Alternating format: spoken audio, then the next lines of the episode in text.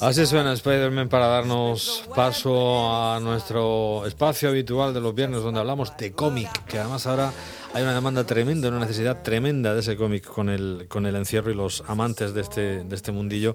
No paran de, de, demandar esos, eh, esas obras que llegan virtualmente en muchos casos, pero también que lo, pueden hacer físicamente. Vamos a contarlo todo en, en este rato. Con Salva Spin, bienvenido, buenas noches. Hola, ¿Cómo vais? Muy bien, ¿y tú Buena marcha, buena marcha, escucho por ahí. sí, sí. Has terminado con tu... Bueno, nos vas a contar tu... que, tú no paras aunque tengas que estar encerrado en casa. Ahora nos cuentas. Antonio G. Caballer, ¿cómo estás, Antonio? Hola, bien, ¿me escucháis bien o qué? Muy bien, estupendo. Muy buenas noches.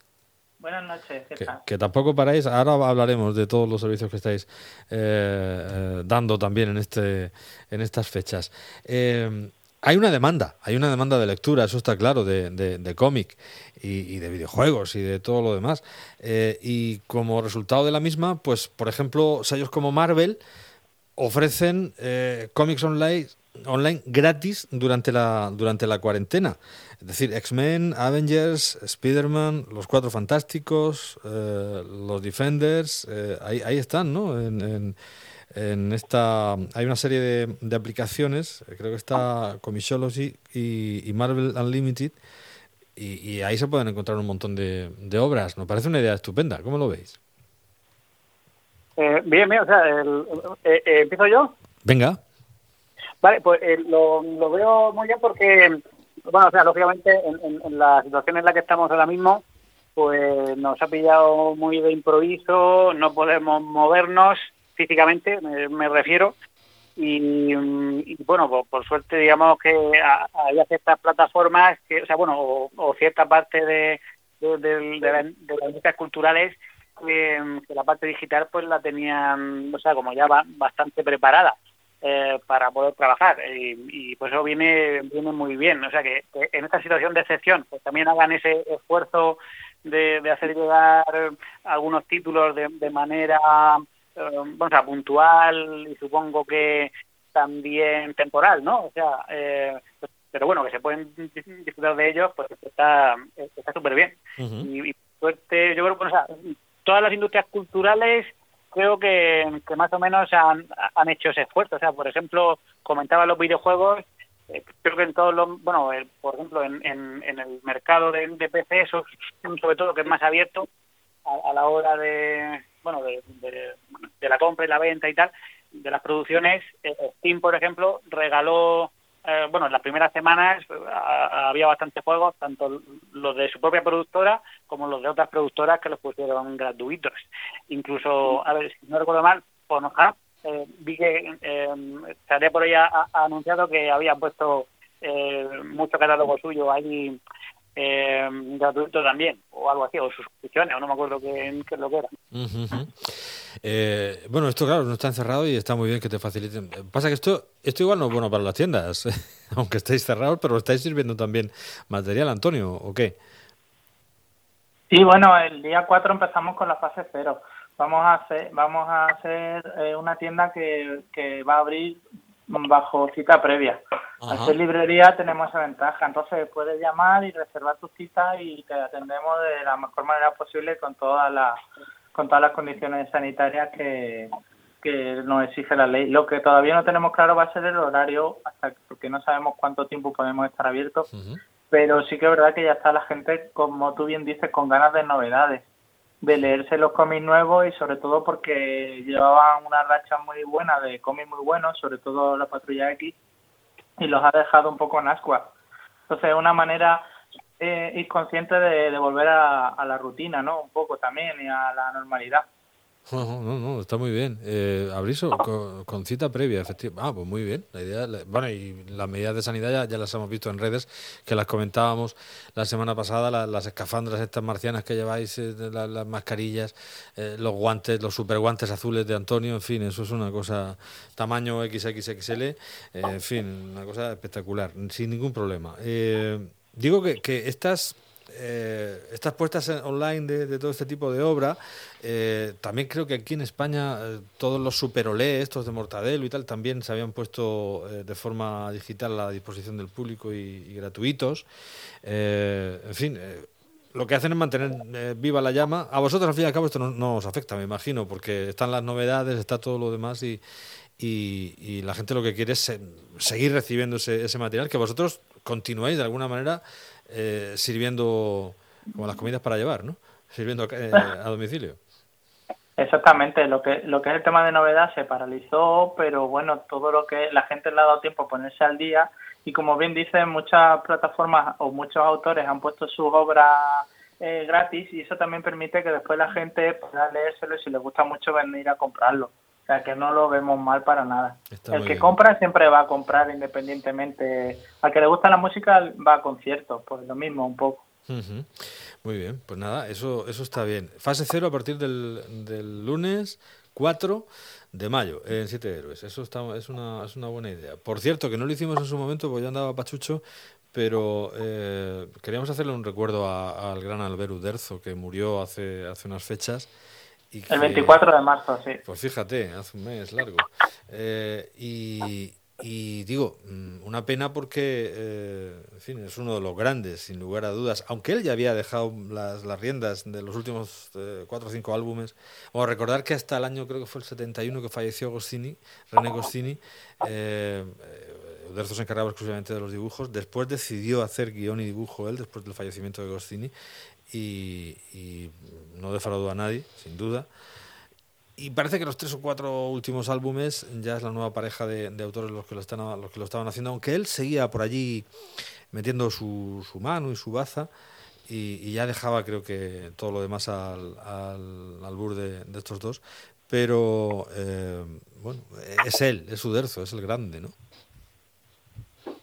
Sí, sí. Eh, yo, o sea, desde luego pertenece a también a una generación, bueno, de, de, la posguerra básicamente, de, que, de, cuando el mundo volvió a, a, evolucionar después de la Segunda Guerra Mundial, que al final son gente muy, muy trabajadora y, eso no se jubila. Eso no se jubilan hasta que básicamente la, pues, la vida, la, existencia lo, lo jubila. Eso es verdad.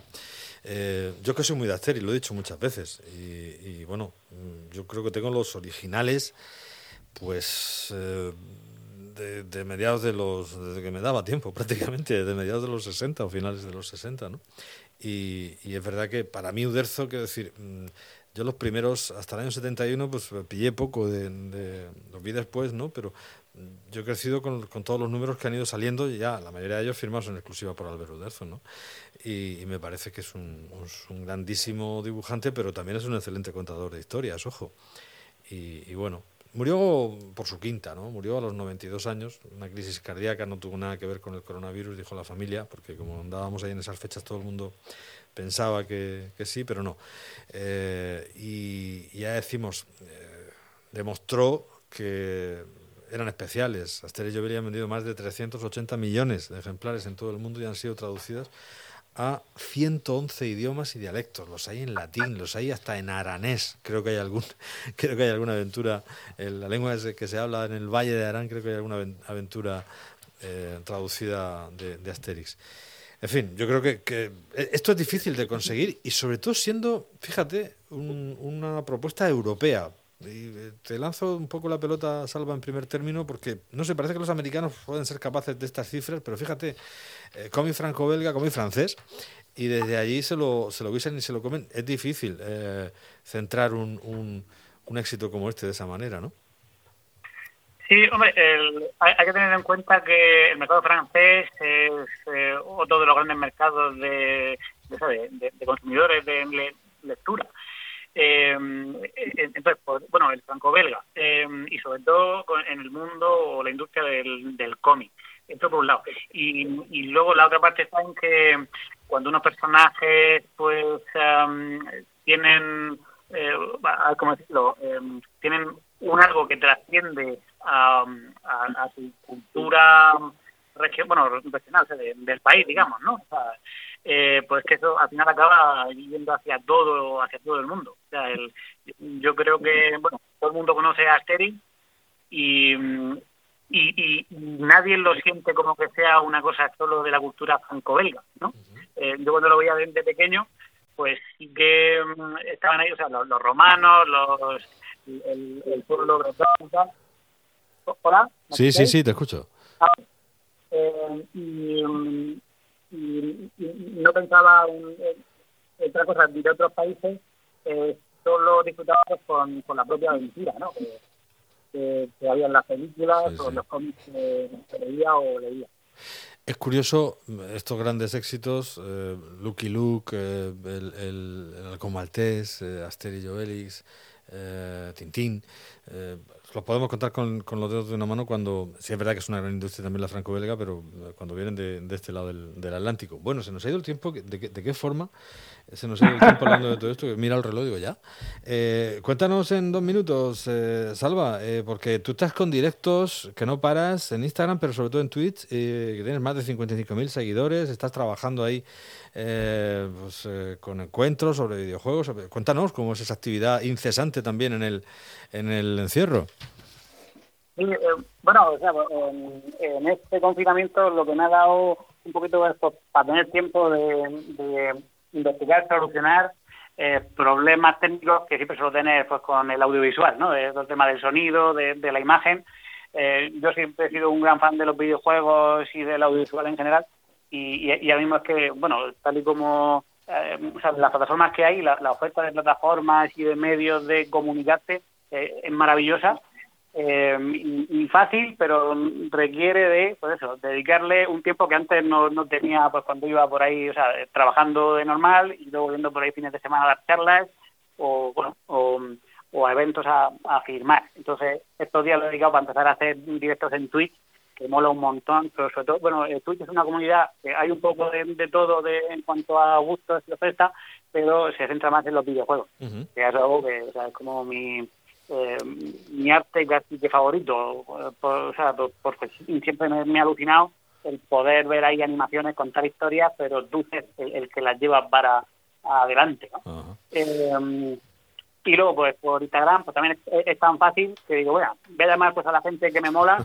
eh, de, del mundo, o sea, de, o sea, de gente, de, o sea, como Arturo González Campos, más sí, de sí, medios sí. de comunicación, ¿no? Eh, ayer, por ejemplo, entrevisté a a, a, ahora David Sainz, sí. que es este, bueno, director, actor, presentador de, de todo, ¿no? De sí. Malviviendo. Sí. Eh, ¿Quién más tenemos por ahí? O sea, en Happy, de 365 bocetos.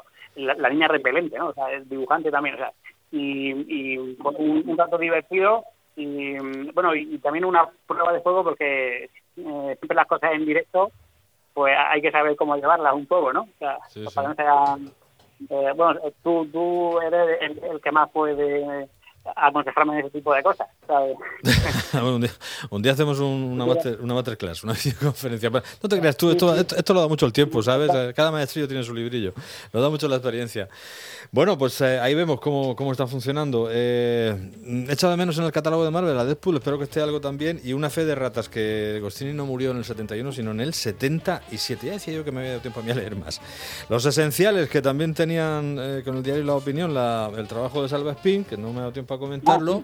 Y, y, las novedades que me las cuentas, Antonio, la semana que viene, si te parece. ¿Vale? Muy bien. Venga. Perfecto. Abrazos a los dos. Cuidado. Muchas gracias.